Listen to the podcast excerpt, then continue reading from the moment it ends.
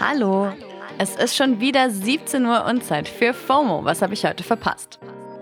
Heute ist Mittwoch, der 26. Oktober 2022. Mein Name ist Dana Sarin und ich war mal wieder Smombie, damit ihr nicht müsst. Heute geht es um zwei potenzielle Comebacks, zwei herbe Enttäuschungen, zwei Stars, die Popmusikgeschichte geschrieben haben und neue Entwicklungen im Prozess gegen Jerome Boateng.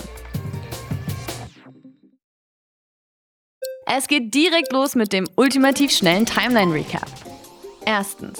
Eine bittere Enttäuschung für Britney Griner. Die amerikanische Basketballspielerin sitzt seit acht Monaten in Russland im Gefängnis, weil bei ihrer Einreise Cannabisöl in ihrem Gepäck gefunden wurde. Und dafür wurde sie zu neun Jahren Haft verurteilt. Ihre Anwälte haben dagegen Berufung eingelegt, die wurde jetzt aber abgewiesen. Die einzige Chance für Griner, doch noch freizukommen, scheint ein Gefangenenaustausch zu sein. Den versucht die USA wohl weiter für sie zu verhandeln. Zweitens. Rihanna is back. Also vielleicht. Es gibt zumindest viele Hinweise, dass es diesen Freitag neue Musik von ihr geben könnte. Und zwar auf dem Soundtrack zum zweiten Teil von Marvels Black Panther. Heißt es das Beweisstück gerade? Im neuen Teaser erscheint der Filmtitel und dann bleibt ganz groß nur ein riesiges R stehen und das Datum 28. Oktober 2022. Der Film erscheint aber erst zwei Wochen später. Das wäre das erste Solo-Release von Rihanna nach über sechs Jahren. Ah! Drittens. Und noch jemand ist wohl zurück. Der Aufenthaltsort von Attila Hildmann in der Türkei ist endlich aufgespürt worden. Und zwar durch eine Recherche von Stern TV und einer Gruppe von HobbydetektivInnen, den selbsternannten Hildbusters. Die haben ihn monatelang gesucht und jetzt beim Gassigehen mit seinem Hund konfrontiert. Gegen Hildmann läuft ja immer noch ein internationaler Haftbefehl wegen Volksverhetzung. Wie der Zufall so will, hat sich auch gerade herausgestellt, dass er an Deutschland ausgeliefert werden kann, weil er doch keine türkische Staatsbürgerschaft hat. Also, ich sag mal, Hinder, oder? Viertens. Umstritten geht es weiter. Der Hafendeal in Hamburg kommt zustande. Das wurde heute Morgen von der Bundesregierung beschlossen. Bundeskanzler Olaf Scholz wollte ursprünglich 35 Prozent der Anteile an einem Containerterminal im Hamburger Hafen an eine chinesische Staatsreederei verkaufen.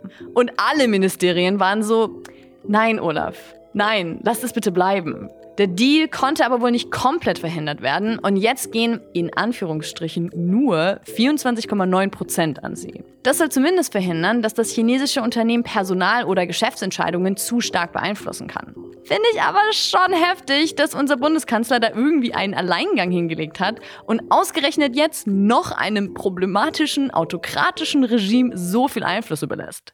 Nein, Olaf. Das war der ultimativ schnelle Timeline-Recap.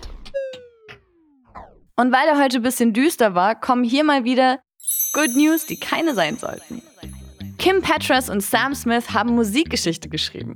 Ihr Duett Unholy ist ja seit Wochen überall auf TikTok und jetzt eben auch auf Platz 1 der US-Single-Charts. Damit ist Kim Petras die erste offene Trans und Sam Smith die erste offene nicht-binäre Solokünstlerin überhaupt auf der Nummer 1. Und dann dann noch so im Doppelpack. We love that. In Deutschland steht der Song übrigens gerade auf Platz 3. Und wo wir schon in Deutschland sind, Petras ist damit auch erst die fünfte Deutsche, die es in Amerika auf die Eins geschafft hat. Wer mir ohne Googeln die anderen vier sagen kann, kriegt einen FOMO-Lolli von mir geschickt.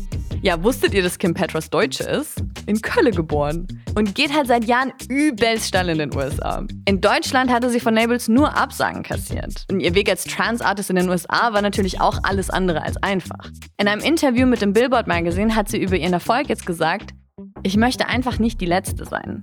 Es gab schon immer unglaubliche und talentierte Trans-Artists und sie wurden mit Staub bezahlt. Also hoffen wir mal, dass sich dank Trailblazers wie ihr und Sam Smith noch ein paar mehr Türen für queere KünstlerInnen öffnen. Und jetzt wird's wieder düster.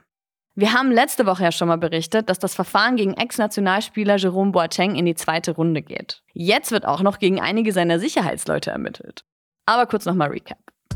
Seine Ex-Freundin und Mutter der gemeinsamen Zwillinge hatte Boateng wegen Körperverletzung angezeigt und letztes Jahr schon Recht bekommen. Gegen das Urteil wurde aber von allen Seiten Berufung eingelegt und gerade geht es eben wieder vor Gericht. Bei diesem Prozess fühlt sich jetzt eine Zeugin eingeschüchtert und bedroht.